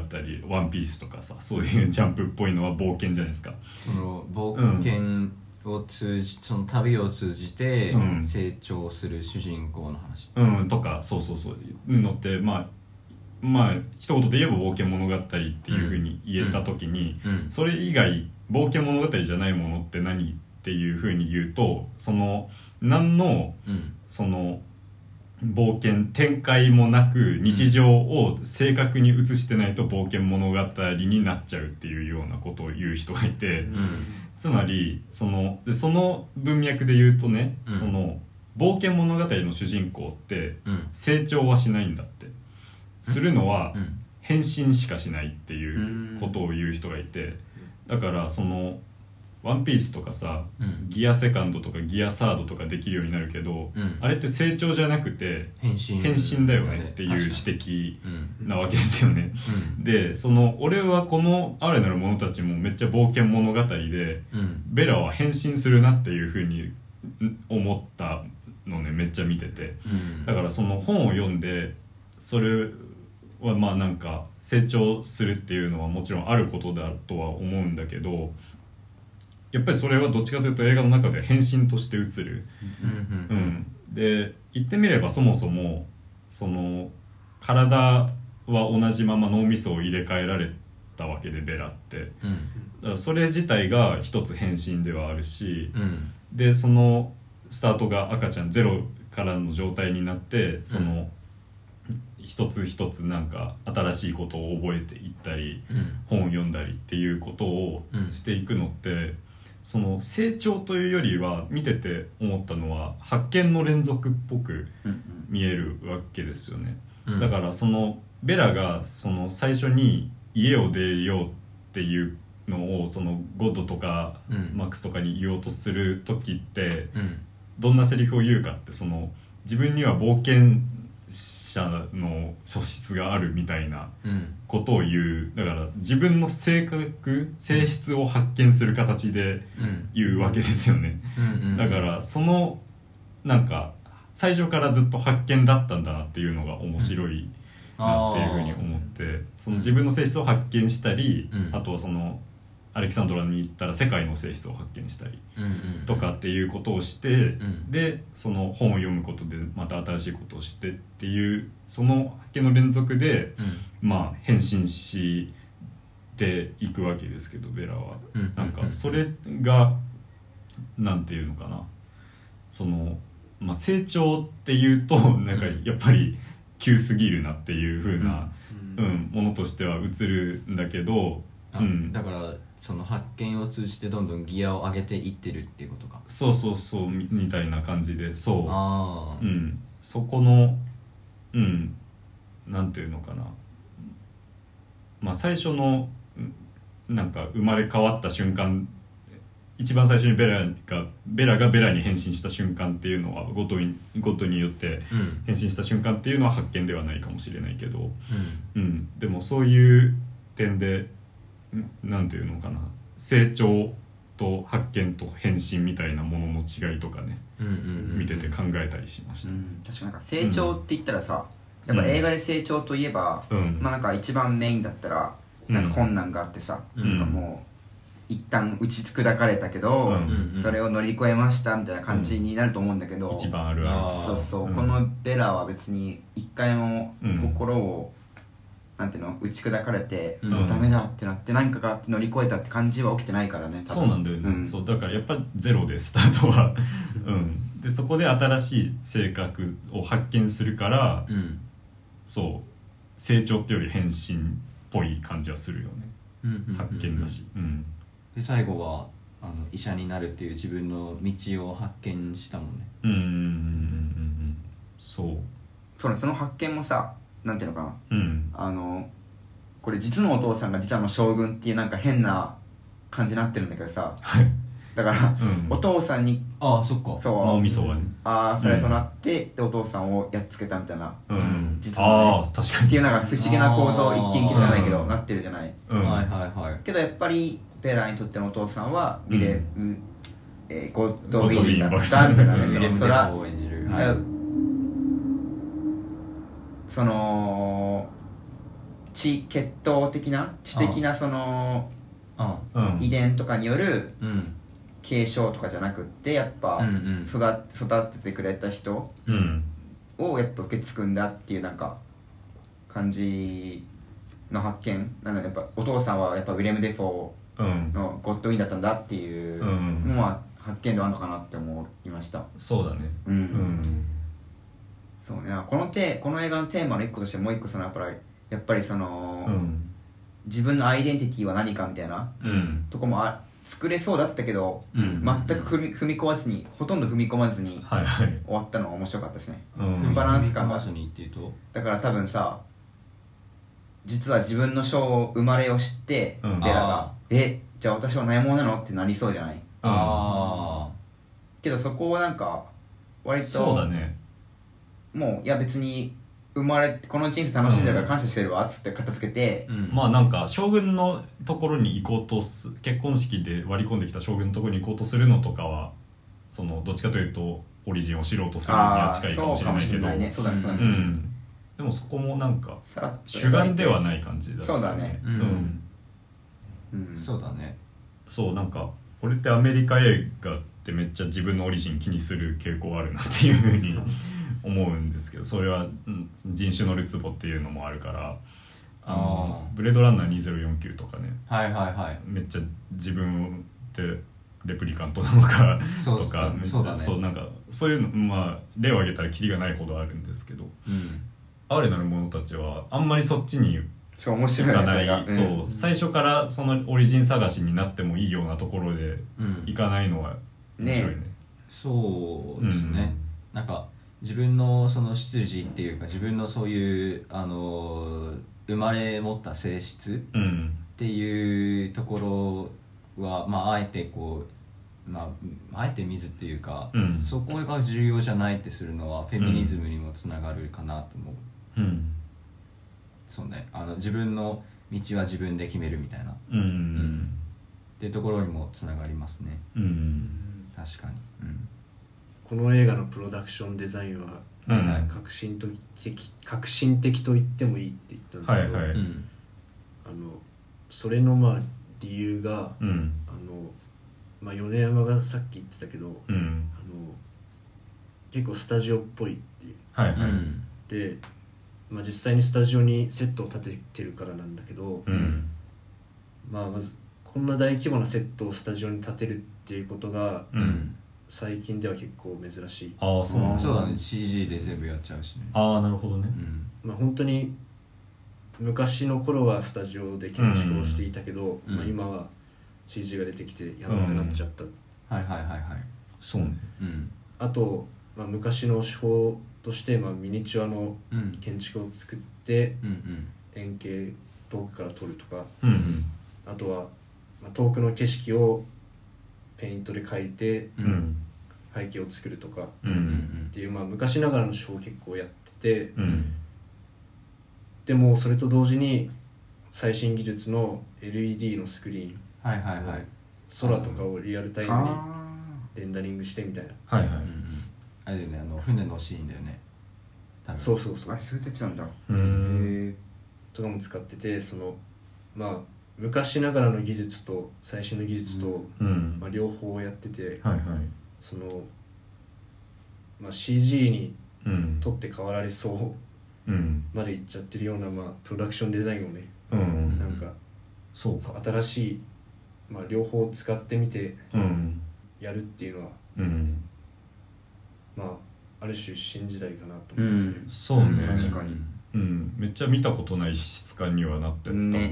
映像としてうんうんうん作られてるっぽさとうんそうリアリティとの共存がうんめっちゃあったそうですねうんちょっとこれを言うとまたなんかお前その単語言いたかったんだろうみた いなあるのかよちょっと他に突っ込まれちゃうかもしれないけどうん何なんだよまあやまあねあの、うんこのまあ、さっきも言ってたんだけどこうのん映画って、まあ、やっぱ有機物無機物とか、うん生物無生物っていう相反するこの2つをうんくっつけるっていう手法うをんよくやってるんですよね。うんで、まあ、今村田君も言ってたけどその新時代的な手法と,、えっとまあ、昔ながらの手法うっんていう、まあ、こういう2つのあの相反するものを合わせてるっていう、まあ、こういうやり方ってなんかうん哲学っぽいなと思って、ああのーテーゼとアンチテーゼをああこうアウフヘーベンしてるお前その言葉言いたいだけだろそそんなだしなうんあアウフヘーベンうんはいもう言いたかったことは言われました あ俺も最後なんかうん思い思い出したことでうんその人造人間的なうん人で大体男の人が多いって思ってたけどもうんうんうんそういえば「エヴァンゲリオン」のうん綾波レイとかってうんまああー厳密に言うと人造人間でもクローン人間でもないんだけどもうんそうなんだ、まあなんかまあ大体そんな感じちうょんっと世界観が複雑だからあ説明する簡単に説明するとすればなんか簡単に言っちゃえばまあうんまあ人造人間的な存在なわけなんだよねうんで確かその碇玄道お父さんがはいはい碇人のお父さんがうん亡くなった妻うんうんのうんの情報をうん一部入れてるんですよ綾波レイにああめだかっちらゃネタバレうんまあまあなんかまうあんそっかちもやとりあえずそのうんだからそのベラみたいなことをしてるってことなんかベラそうだからベラと、うんじゃあえっとベラじゃない綾波レイと、うんその創造主で一応創造主であるのかな、うんまあいはいあの碇玄道の関係って、うんなんかちょっと親と子でもありながらなんか変なうんうんうん愛もあるような感じがして、うんうんうんそうっすそねれってなんかある意味では、まあ、搾取的でもあるのかなって思って綾波レイに対するはいは碇い玄道のうんとか思って、まあ、ちょっとだからベラに通じるとこもあんのかなって今思いましたっあていうだけですあエヴァンゲリオンも思い出した はいエヴァンゲリオンって言いたかったそんな言葉じゃない、あれはめちゃくちゃイギリスの英語をマーク・ラファロとかが喋ってたみたいなあああそうあったねそうマーク・ラファアローメリアメリカ人俳優がうんうんあマーク・ラファロアメリカ人、マーク・ラファローもエマ・ストーンもアメリカ人で、うんまあ、ラミ・ユーセフも確かそうああめちゃくちゃイギリスの英語をしかもイギリス英わかんない俺はまあそんな詳しくないけどうんすごいだいぶ強いアクセントで喋ってたじゃないなんかはいはいエマ・ストーンとかもっうんていうのはちょっと面白かったっていうそうか、うんイギリス映画だけどえ監督はギリシャギリシャうんそうなんだ過去作はアメリカで撮ってるかなあそれがねうんあの聖なる鹿殺しうん、うんがあのえっと主演うん、コリン・ファレルコリン・ファレルアイルランド人、ああ、うんバリー・コーガンアイルランド人、おでうんまあ僕はアクセントあんまりよく分かってないんだけど、うんその俺の耳にはすごいアイルランド英語に聞こえてはいはいはいでもまあちょっと海外のネットとか調べたら、うん、あのまあ、ちゃんとアメリカ英語にしてるうんああそうなんだへしててえで撮影地も調べたらうんアメリカだったっていう、ああそうなんだへへえちょっとアイルランドにしては都会すぎるなと思ってーアメリカだったんだだからイギリスかなとか思ってたんだけど、はいはいはいあとメートル法とかも使ってたんだよねなんかセリフに「なんとかメートあル」れってそう言なっんてだてあじゃあイギリスだアメリカじゃないわなって言ったらうんアメリカだったそうなんだうんへでも今作のほら、エマ・ストーンとかのうん時々出るセリフがすごいアクセントがなんかもうなんだろう強いというかへー俺からしたら聞きなじみがないようなうんああア感じでメリカに留学してたからね まあそうねなんか普通に英語のリスニングとかでもさ、うんなんか学校を習ってきた英語とかうんあもーう知ってるとさなんか本当に本当にあるアクセントなのかなとも俺思っていまだに信じられてないもんなんか俺えああそそうなんだわかんないほんあるんだろうけど本当にあるのかなとか思ったりしましたどうなんだろうそこも作ってるか、ねちょっと可能性としてなんかうんあるかも、まあ、なさそうだけど、全部を作り込む映画だから、うん、新しいアクセントまで作っちゃってるかわからないけどもしかしたらぐらいのところでですねうん、そんぐらいでしょうかはい大丈夫ですか哀れなる者たちでしたはい、はいありがとうございましたありがとうございあ まりしがとうたございましたえー、次回は次回取り上げる映画なんですが、はいえー冒頭にねうん冒頭にというかうんあの収録前にルーレットを回しまして、はいえー三宅翔監督の「夜明けのすべて」かはいビクトリア・エリセ監督の「瞳を閉じて」かかアリアスターの「棒は恐れているかか」で回したところ「夜明けのすべて」になりましたおおはい三宅翔三宅翔邦画ですねうん邦画をそう去ですね年全然扱ってなかったんではいうんう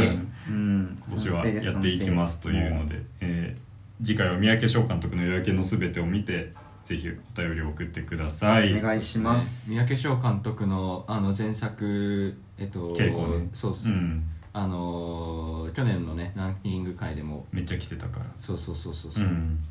ぜひ見に行ってくださいはい見に行きましょうそれではエンディングです、うんえーこの番組ではリスナーの皆さんからのお便りを募集しております映画の感想や番組を聞いていて思ったことなど何でも構わないのでぜひ送ってきてください、はいメールアドレスはラジオ 18s.film.gmail.com となっております、えー、18s は数字です、うんまた「ラジオ 18s」という名前の、えー、ツイッター、えーえ X う旧ん Twitter アカウントにはダイレクトメールや、えー番組専用の Google アンケートフォームのリンクが用意されていますのでそちらからお便りを送ってきていただいても結構です 結構です角のもね、そういないから今日はちょっ えー皆さんからのメールお待ちしておりまおす待ちしてま。ますハッシュタグラジオエイティーンスでツイートしていただけると公式アカウントがリツイートしますので、ぜひ活用してみてください。あとマークラジオエイティーンスというインスタグラムではサムネイルも公開しております。えー次回取り上げる映画は夜明けのすべてです。はいこの作品の感想もお待ちしております。とおい待うことで、ここまでの相手は、と福山と山下と米山とドンチードルこと村中でしたでしたでした。また次回。また次回バイバーイ。